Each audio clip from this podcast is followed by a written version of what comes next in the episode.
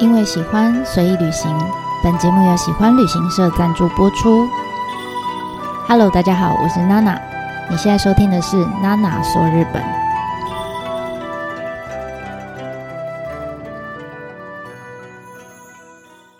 Hello，大家好，我是娜娜。这一次开始想要跟大家分享的主题呢，主要是跟呃日本两大艺术季相关的内容。哪两大呢？第一个是在新系举办的七呃月后七友大地艺术季，那我下面就简称它叫大地艺术季。第二个呢是在濑户内海举办的呃濑户内国际艺术季，那我下面就简称濑户内艺术季。那其实呢，我在打开电脑跟麦克风之前，我犹豫了很久哈，就是到底我该不该挑战这么大的一个主题。或者是我有没有资格去聊这个主题？因为其实这两个地方哈，新系跟濑户内海这两个区域，本来就有一些呃比较有名的观光景点，而且其实早在我大概十几年前刚进旅行社的时候。我记得刚进旅行社没多久，还懵懵懂懂的时候，就有一些行程，其实它就有安排这两个区域，然后会把一些少数跟艺术季相关的活动跟据点，就把它排到行程里面去。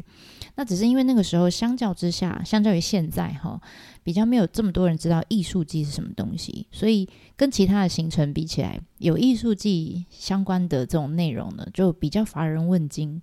那但是十几年过去了哈，这一这这些地方本来原本是被旅行社归类为比较不爱排的两个区域，现在呢变成了很多旅行社跟达人拿来主打的一个路线之一。那我自己呢是大概从二零一五左右开始，开始有机会啦，就接触到这样子的团，然后也把这样子的呃地区安排在我自己的私人旅行里面。所以我很幸运，有比较多的机会可以去到这些地方，然后也因为这样子认识了很多跟我有相同喜好的朋友跟老师们。所以其实我同温层非常厚，然后在我同温层里面，我相信有很多比我更了解这两大艺术季的，不管是发展历程啦，或者是。呃，里面的艺术家跟各个作品，他们可能都比我还熟，然后也各自都有自己的不同的看法跟见解。那我也很喜欢听这种不同领域的专家们来聊聊，到底他们心目中的艺术季是什么模样的。所以啊，只要有艺术季相关的呃讲座活动等等，那只要是我在我可以负担的范围内，我都会尽可能就是去报名参加，然后吸收不同的观点，这样。那但是其实我是一个很害羞的人，就是 我如果真的去听我的偶像演讲哈，就譬如说有我崇拜的艺术家或者是老师的演讲，我出现在现场了，但我都是默默的在观众席里面听着，然后眼睛睁得很大看着他这样，但最后大家都会去要签名啊、要合照啊、签书啊等等，我其实都会很害羞，我顶多就是在听完然后。就回头多看一眼，这样我就就会觉得啊，我很满足了。那但是这就会有点遗憾，就是我没有办法跟他们真人做一些互动，所以我后来回家就会再找一些书，好，那他们写的书来看，这样。那所以呃，我对艺术季整体的整个架构，主要是来自于呃，像我说刚刚讲的讲座啦，或者是。可能有线上也有实体的，或者是在旅途中巴士上不同老师的分享啦，或者是我自己在现场的一些经历等等。那呃，所以我就觉得，嗯，好，我决定我不要再考虑有没有资格这件事情，我把我自己当成比较像记录者的角度。把我听到的各种不同的观点，哈，可能都跟艺术系、跟艺术系相关的，而且我也可能以后工作也会再用到，所以我想要把它记录下来。那同时也希望。诶，这样子的内容哈，这样子的笔记整理，可以让更多就是在我同温层以外还没有听过日本的这两个大这两大艺术季的人，或者是你听过，可是你从来都不觉得它有趣。那我希望你听完这一系列之后呢，还在让就是你们这些还在圈圈外面观望的人哈，可以呢把一脚跨进日本的艺术季里面来，然后跨进我的同温层，这是一个很深的黑洞，好吧？好，那但是因为这两个艺术季的发展历史也好，举办规模也好，地理范围等等，还有作品的数量都非常的庞大，而且你也可以从不同的角度，譬如说有些人从艺术策展，有些人从地方创生，有些人从建筑，好各个不同的专业的角度来切入，所以你如果真的要聊起来哈，认真的来聊，可能聊个几天几夜你都聊不完。那分享内容呢，可能也会随着你切入的角度而有所不同。哈，那所以我就我现在目前听到很多的书籍或者是讲座等等，大部分还是会应用运引用那个策展人北川富朗他提出来的一个概念当做切入点。哈，从这里来带大家进入艺术季。那这个概念是什么？就是呃，他说把作品当做路标，意思就是说，诶，他希望来访的人。来到这两个区域的人，可以借由诶寻找这些艺术季的作品的过程里面，你必须要移动，可能是用船，可能是骑脚踏车，可能是走路，可能搭公车都有可能。那用不同的移动方式，在这个区域里面，你可以呃看到当地的景色，然后跟当地人互动等等。那透过这样子的历程，你就可以获得专属于你自己的艺术季体验。那后来呢，我听到另外一场。呃，讲座我觉得也很有趣哈，就是一个叫戴开成的老师他提出来的另一个视角。那戴开成是谁呢？他其实是早期呃北川富朗来到台湾的时候的中文翻译，然后他其实也是很少数，因为他住过台湾跟日本嘛。那他是呃会日本落语，就是有点像单口相声的这样子的一个艺术家。那他在讲座里面，我觉得他提出一个很有趣的，他说。其实你可以把每一个艺术家的作品当成一种滤镜，然后我们可以透过透过他们的创作去看见当地那个滤镜背后的风景。那什么意思呢？这个风景其实不见得只是，当然有包含啦，就是我们现在直觉想到的，就是人文景观、自然景观的这些风景之外，其实也包含了当地从过去到现在，呃，正在面临的一些困难跟问题，譬如说少子高龄化啦、人口外移、环境污染等等的这种很抽象的问题。那你就知道，每一个艺术家其实。他的作品都有一个风格嘛，那个风格你就把它当成是一个滤镜，透过这个滤镜来看后面的风景，风景是一样的，但是每一个人的滤镜，每一个艺术家滤镜是不一样的。那你要选择用哪一种滤镜来看，或者是甚至有人他就是很喜欢收集各种滤镜。都可以哈，就没有对错。就像你拍照的时候，你你你要上传 IG，你总是会选一个滤镜，对不对？或是有些人呢，我不喜欢滤镜也 OK 啊，就没有对错，然后也没有完不完整的问题。那所以呃，我自己是想要借由我自己的滤镜以后的滤镜来呃，用一个比较，我想尽量啦，我想要用一个比较有架构的方式呃来聊大地艺术季跟濑户内艺术季。那当然，一开始都会是大家比较觉得可能比较枯燥乏味的部分，但我觉得这部分如果不聊也很奇怪，因为它蛮重要的。那所以呃，一开始我会想要呃跟大家聊说，到底在艺术季这么多，日本其实现在也非常多的艺术季，在这么多的艺术季开始之前啊，那个时候的日本到底它的社会或者是它的经济背景是什么，面临什么样的问题？那当然，同时也会大致上介绍，呃，到底这两个艺术季是在什么样的一个地方来举办。那其次呢，我才会把两个艺术季给分开，分别去聊聊，说到底他们是各自是怎么诞生的，然后有什么样重要的关键人物出现，那他们的做法又是什么？那最后最后才会是分别针对两个艺术季里面大家可能比较常听到，也比较感兴趣的，呃，艺术家跟作品的部分。但是呢，这一部分的呃选择，就是包括艺术家跟他们的作品的选择，就像我刚刚讲的，有非常多，因为数量太多了，所以我当然还是会做一些筛选。那这筛选的准则呢，就是没有什么准则，就是依照我自己很主观的喜好跟体验来当标准哈。那我比较喜欢的是，我比较偏好啦，就是这个作品可能它本身就一个小故事，或者它背后有一个小故事。然后有故事性的，或者是跟生死议题相关的，我对这一方面议题比较有兴趣。然后再来是呃，可能比较幽默的，我很喜欢幽默的类型的主题，所以呃，我大概会选这几个我比较有感觉的作品哈，我是很具代表性，一定要跟大家分享这种作品来讲。那当然也会有些人就说，诶，他比较喜欢就是跨鬼阿姆在下面艺术，就是很。我不会讲很抽象、很 现代主义那种也 OK，每个人喜欢不一样。但如果你喜欢的刚好是跟我一样的类型的话，那就欢迎你可以持续 follow 到最后。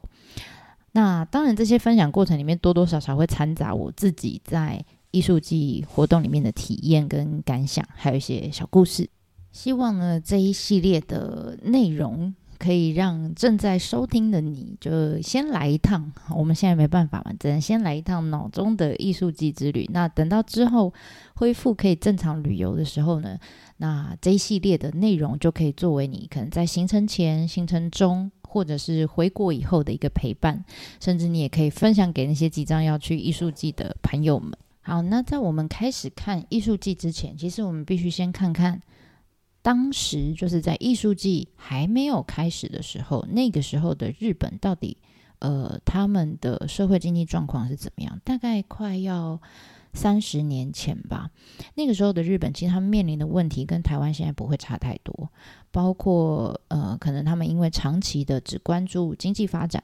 所以慢慢导致人口很过度的向都会区集中。然后，呃，乡村的失业率就升高啦，然后年轻的人就开始外移啊，接着就会有少子高龄化的问题啊，等等。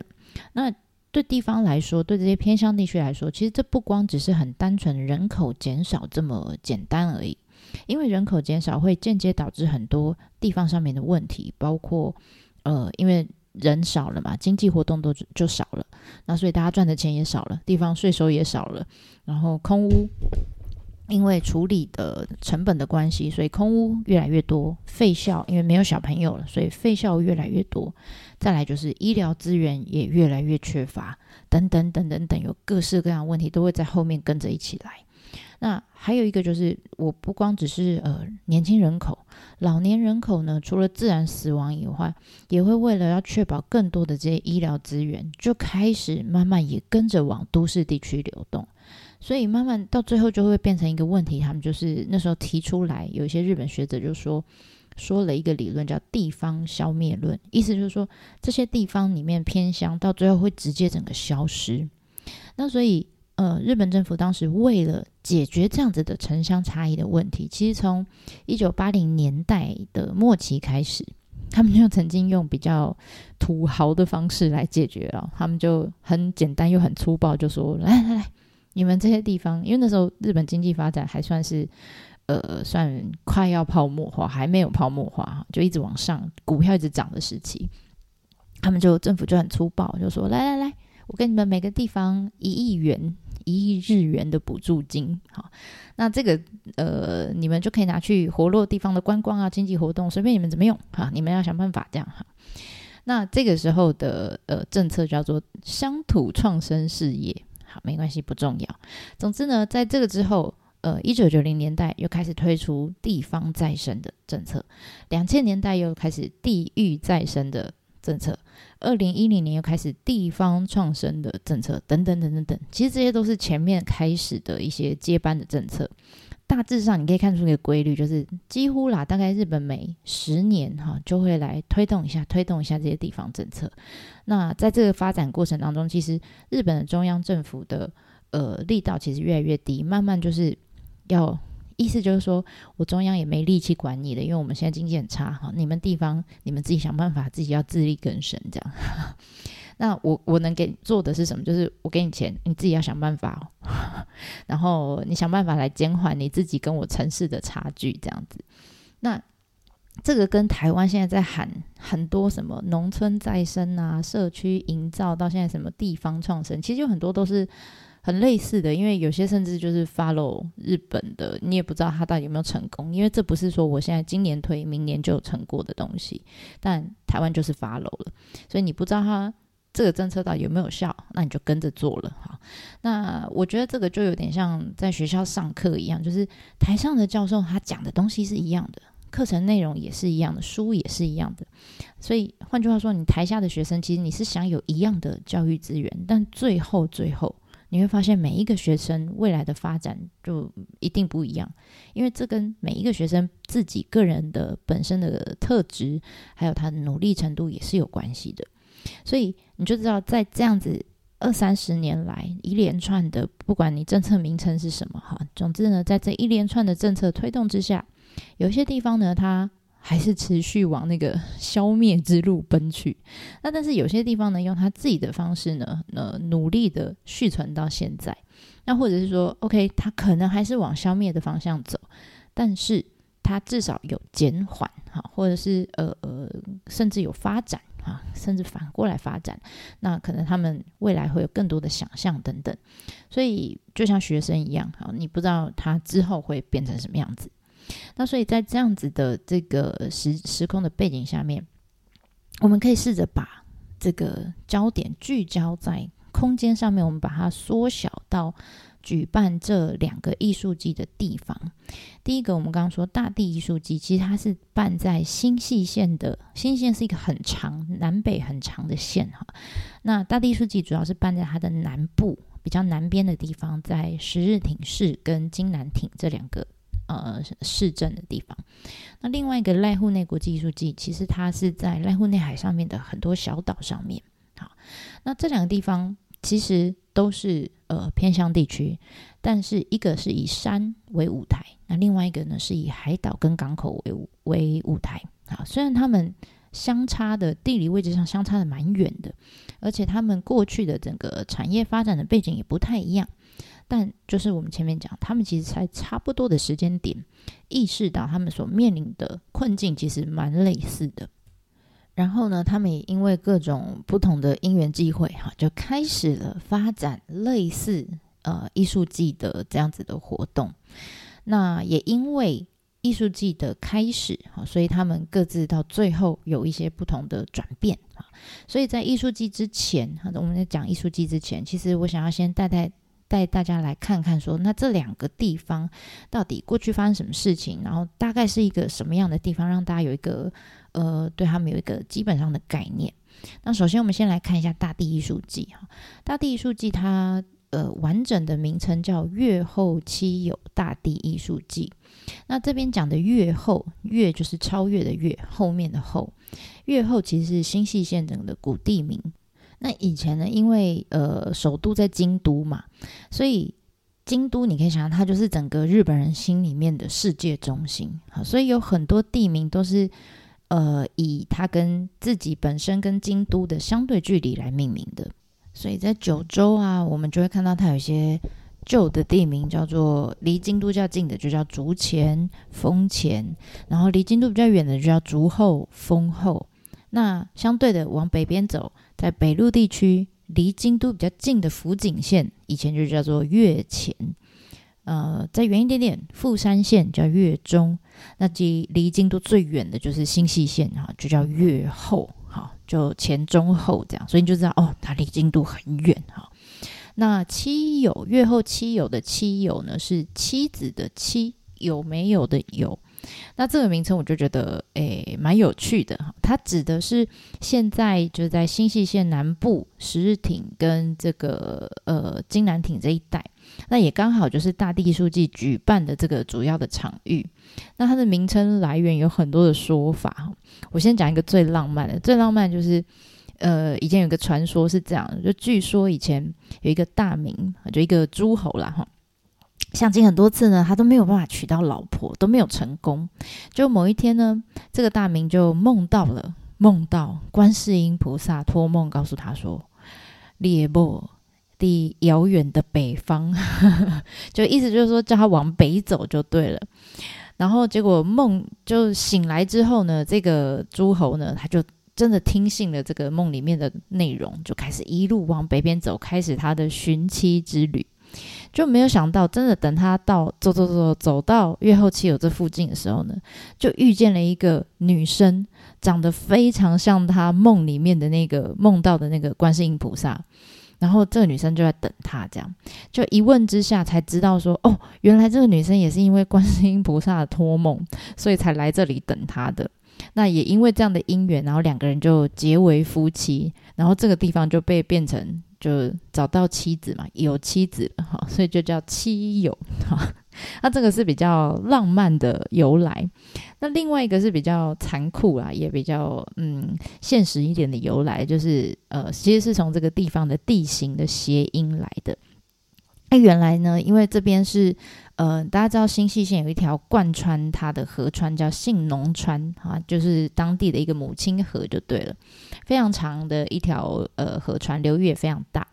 那这条河川的上游地区，其中一个就在月后期有这里。好，那当然你知道上游就是很很轻松啊来嘛，哈，那感觉就是呃人走到这里就好像走到。世界的尽头，道路的尽头一样，所以他们日文里面称这样子的地方叫东芝麻利，就是我已经走到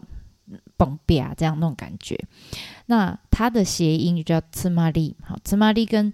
七友也叫芝麻利，就芝麻利芝麻利这样，其实是一个谐音来的。所以你知道不管啦，哈，就是月后或者是七友，大家听起来就是。呃，一个是离京都很远的地方，一个是在走过去就没有路的地方。哈，就不管是怎么样，都觉得它就是一个很偏，从以前开始就是一个很偏乡的地方的感觉。而且呢，这两个名称其实在现在的地图上你已经找不到了，这些都是一些以前的古地名。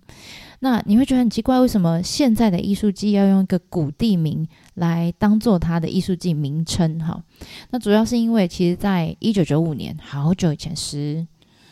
哎，一九九五年是多久？二二十二十几年前哈。那那个时候的呃新泻县的县长就推出了一个呃振兴地方的一个计划，一个方案就对了。这个方案呢，当然有人翻成叫新系呃新新系乡镇创新计划，或者是新新系理创计划。那总之反正就是一个振兴地方的计划。那当然会有很多。地方的市啊、村啊、町啊等等之类的来呃参加，你可以想象成，比如说呃大安区什么区什么区，全部都进来参加。那所以这个计划的名称，你如果单独用谁的名字，好像都不太公平嘛，大家会吵架。所以后来呢，他们就好吧，那我们想出一个方法，就是说我们用一个呃可以包含这整块地区的古地名。来命名，这样大家就不会吵架了。所以那时候呢，呃，把这个计划下面的一个构想就取名叫做“月后妻有艺术链构想”。那链就是项链的感觉。那所以从此以后，你就知道这个计划、这个构想其实就是呃大地艺术季的前身啦，就等于是帮他做了一些打底的工作。那后面大地艺术季也在这个基础之上开始呢，把譬如说把艺术品分散到各个区里面，然后慢慢慢慢才长成现在我们去的时候看到的这个样貌。那这一块被区呃被称为越后期有的地区到底有多大？大概你如果看数字的话，啊。横跨了七百六十平方公里，总共区内有两百多个聚落。布拉布拉。那总之呢，这样的范围大概是什么样概念？你可以把它想象成，就是呃，譬如说台湾的话，就想大概是从基隆到台北到新北市，把这整个大区域里面画起来，就叫月河七友。那但是你要想哦，我们台北呃台湾在这个区域里面是非常多的人口。但是在越后区期有这么大的区域里面，只有不到六万个居民生活在这里，而且在这六万人里面有四分之一以上的人都是超过六十五岁了。然后再加上你要想新细线，其实它是一个呃面向日本海，然后背后是有山脉挡着的一个区域啊，山脉的另外一边就是福岛。那你就想，因为这个山脉的关系，所以每一年的冬天，东北季风这样吹过来，然后因为山脉挡住的关系，所以这个区域其实是会被好雪，已经不是被雪了，是好雪所掩埋，几乎是把它盖起来的状态。那大概啦，它的积雪深度有时候，当然每一年雪量不太一样，但平均来说，大概两米到三米这么高，甚至呃最深的时候才超过四米，也就是说。呃，大概一层楼，你你要想冬天大概维持了四个月左右的下雪期间，然后如果雪下的很很多的话，甚至可能积雪会超过一层楼的高度。那尤其是越后切尔地区又在呃新系地区里面比较靠山的这一侧，所以其实到了冬天，基本上你如果不铲雪，可能你如果懒惰哈，没有每天铲雪的话，你可能是出不了门的，因为外面一打开门全部都是雪这样。所以你就想象在这样子的地区生存的人们，他们多半多半是过着什么样的生活？当然就是冬天，因为一直下雪，那他们也没办法耕作，那怎么办？他们就只好开始织布哈。所以当地有一个叫，譬如十日町的有蝉，哈，这种丝绸织织布的产业就非常的发达。那夏天呢？因为他们靠山嘛，然后但是他们有信浓川的上游，所以他们沿着这个信浓川呢，就开垦出很多，尽可能就是与山争地这样哈，他们就尽可能想要增加这个耕地面积，所以就开垦了很多的梯田，哈，梯田是当当地非常具代表性的一个景景色就对了。那这些梯田上面种的米呢，你一定听过。就是大家都吃过的哈，甚至呃，有些人特别到那边去把米搬回来的月光米哈，所以你就想，呃，我当初对这个地方的印象就是冬天下很大的雪，旁边有雪墙，然后夏天呢到处都是梯田，很漂亮。那你知道在这样子的呃艰困的环境里面生活的人呢，他们通常都是比较安静害羞，但是个性其实是很坚韧不拔的这种，这种印象就是我对。呃，星系月后七友这块地区的最初的一个印象。好，所以这个是月后七友。那接着我们再来看看濑户内海举办濑户内海艺术季的地方，到底又是一个什么样的地方呢？其实就是跟它的名字是一样，内海嘛。它就是一面被呃本州、九州四国地区所包围起来的一个海域。哈，那但是它其实又跟海连接，真正的比如。太平洋跟这个日本海，它是又有连接的，所以它还是算海，不能叫它湖。好，所以我们叫它内海。那这一块这一块内海的面积呢？你如果一样去看数字，什么东西长四百五十公里，南北十五到五十五公里，不不不，但反正你就可以想象，大概大概就是把我们台湾哈稍微拉长一点，然后把它打横切一半，大概是这样的大小。大概是这样大小。那你知道，在以前勾扎西代，以前的陆运还没有什么高铁啦，还没有新干线的时候，只能怎么办？只能骑马啦、步行啊，用轿子啦、用牛车啊来搬运。那所以相较之下，其实海运你把东西都载到船上面，然后就咻就随着海流就开始，或是风就开始运送，这样是比较有效率的运送方式。那再加上。呃，因为濑户内海是被陆地包围起来的，所以相较于日本海跟太平洋这个地方的海象是比较风平浪静，而且晴天几率是很高的。所以从以前到现在，濑户内海一直都是他们日本国内呃各个地方这个物资往来运送非常重要的干道。像我们之前在讲，嗯，大概三十一集那个那个时候，我们不是有讲到。武士起源那个时候，小平家哈，他们家族其实就曾经仰赖着这个濑户内海的这个贸易来，呃，支撑他们整个家族。那甚至他们最后盖的岩岛神社也是在这一片濑户内海上面。那甚至到我们近代比较呃常听到日本刚开始开放观光的旅游的年代哈，就我曾经听那个时候 我没有经历过，但是我听过前辈们就提到当年呃我们台湾人去那边的日本的观光黄金路线，就是从九州好大家在路上玩一玩，然后就搭船从九州搭船，然后穿过濑户内海，从大阪上路，然后再一路玩到东京，所以。这样就知道说哦，其实这一块地区从以前到现在一直都是日本国内算是一条比较安全又很快速的这种海上高速公路的概念。好，那除此之外呢，其实，在濑户内海上面，其实呃大大大小小大概总共有三千多座的小岛。而且这些岛上呢，他们都盛产这个品质非常优良又很坚硬的这个石材花岗岩。那这种花岗岩呢，叫安置石，它是被如果你是对石材比较有 研究的朋友哈，我告诉你，它简单来说，它就是一个被称为是花岗岩里面的钻石等级的石材，就是非常厉害的。那加上这个地方本来就我们刚刚讲的海运的优势，所以其实从江户时代开始，他们比如说筑大阪城，好，或者是到明治时期这种近代的呃西洋建筑，像我们现在去东京可能看到呃日本银行的总行主的主管，然后或者是明治生命馆、日本桥，甚至我们上一次讲到在少爷那一集里面，我们有讲到道后温泉本馆里面的那个。温泉的那个池，哈，都是用这里的石材，都是用这个安置石盖成的。甚至甚至到现在，大家习惯，呃，大家比较常听到的关西机场，它不是用石头，好，但是呢，它在这边采砂石。它也曾经呢，在濑户内海上面有一个叫淡路岛的地方，把它当成一个。呃，日文叫土取场，就采土方哈，大量采挖土方的一个地方，然后用来填海造陆，把关西机场盖出来。所以这样我们就知道，这个地方其实在过去长达四百多年来，都是以采砂石作为主要的产业。哈，那在这样子历史的发展的脉络下面，其实有很多的小岛。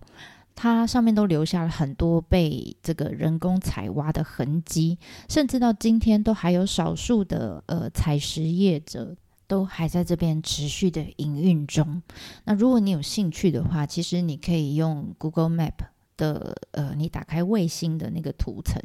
或者是你可以上我的方格子上面，我帮大家截图下来。你可以用卫星图层来观察在濑户内海上面这些小岛。你会发现有一些小岛就不是我们一般所认知的，就绿绿的一个点，它其实光秃秃的土黄色的一个点，很很很奇妙的感觉，就这就散在濑户内海这个海面上。那除此之外呢，其实在一九六零年代，也就是日本在战后经济发展非常快速的这个年代里面，其实大家都忙着。追逐眼前的 income 的急嘛，对不对？就开始忙着赚钱，所以其实有发展那时候的人其实不太去注意，因为产产业发展而产生的一些呃污染啊，或者是疾病啊等等这种。很暗淡无光、很黑暗的这一面哈，所以你知道当时那些产业呃所产生的一些有有害的废弃物啊等等，他们就是可能偷放到海里面啊，或者是找个地方把它埋起来，把它烧掉这样。那你要找什么样的地方把它埋起来，把它烧掉？当然就是找人少的地方嘛，因为知道的人就比较少，然后反抗的人也会比较少啊，声声浪会比较微弱一点。那再来就是，你知道濑户内海这些小岛上面，因为它被海每一个岛都被海阻隔起来，所以它有一个封闭性。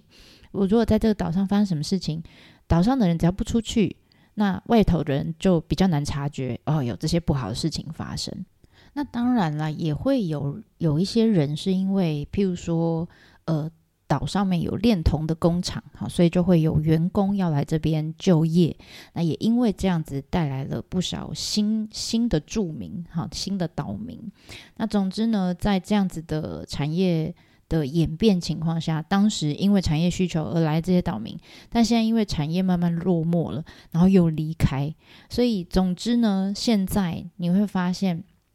即使你还是看到 LikeNet 上面有很多各式各样为了不同目的而航行在这个海面上的船经过，但都是经过而已。这些岛上的呃岛民呢数量越来越少，甚至有一些岛上猫的数量比人还多。好，但是我承认这也是吸引我来到这里很大的一个原因之一哈。那总之呢，你就发现说哦，散落在这些小岛上面的这些老人家们。他们脸上都充满了皱纹，然后告诉你说：“啊，这个以前啊，这里曾经住过，这个岛上曾经住过多少人，然后因为怎么样，所以怎么样，blah blah blah，好，然后所以现在就慢慢落寞了，这样。但是，呃，你会觉得这故事其实跟大大地书记很像，哈。可是你其实仔细去看，你会发现这些岛民可能他们因为在。呃，比较南边，濑户内海比较南边，哈，他们在这个没有下雪的地方，然后天气比较热，哈，然后你会觉得他们好像比较热情一点，然后比较稍微比较没有那么腼腆害羞，他们就是比较强悍一点的那种感觉，个性上稍微会因为气候而有有所不同。然后再加上这个海，其实我觉得非常漂亮。你每一个季节去，你看到的海的颜色、天空的颜色全部都不一样。有时候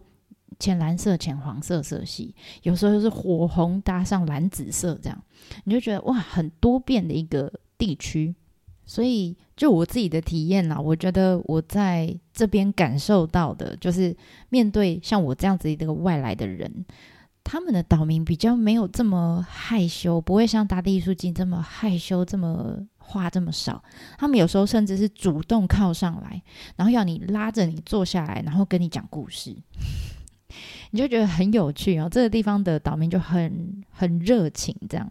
所以你就知道我对这边的印象其实就是。呃，一整面内海，然后上面有很多的船，然后岛上有一些嗯刀疤，有一些过去产业留下来的疤痕，然后有很多的猫咪，有很热情又很主动的热岛民，哈，然后还有很多呃颜色很丰富的画面，所以这个是我觉得有点复杂啦，但这就是濑户内海给我的一个印象。那所以这两个地方。你会发现，他们其实遇到的问题，好，跟时空背景其实蛮相似的，好，蛮相似，基本上蛮相似，就是人口外移、老化，然后呃少子化等等等等。那但是他们也有不一样的地方，譬如说，呃，两个区域的居民的个性不太一样，然后他们过去的产业或者是整个地理环境也不太一样。所以，其实，在呃艺术季推动的过程里面，他们有可以互相参考的地方，但是又最后又长出自己的特色。然后最有趣的是，这两个艺术季其实之间有一些很特殊的缘分存在。但碍于节目时间的控制的关系，所以我们就留待下一次再开始继续跟大家聊这两个艺术季喽。那我们就下次见啦，待会马达宁。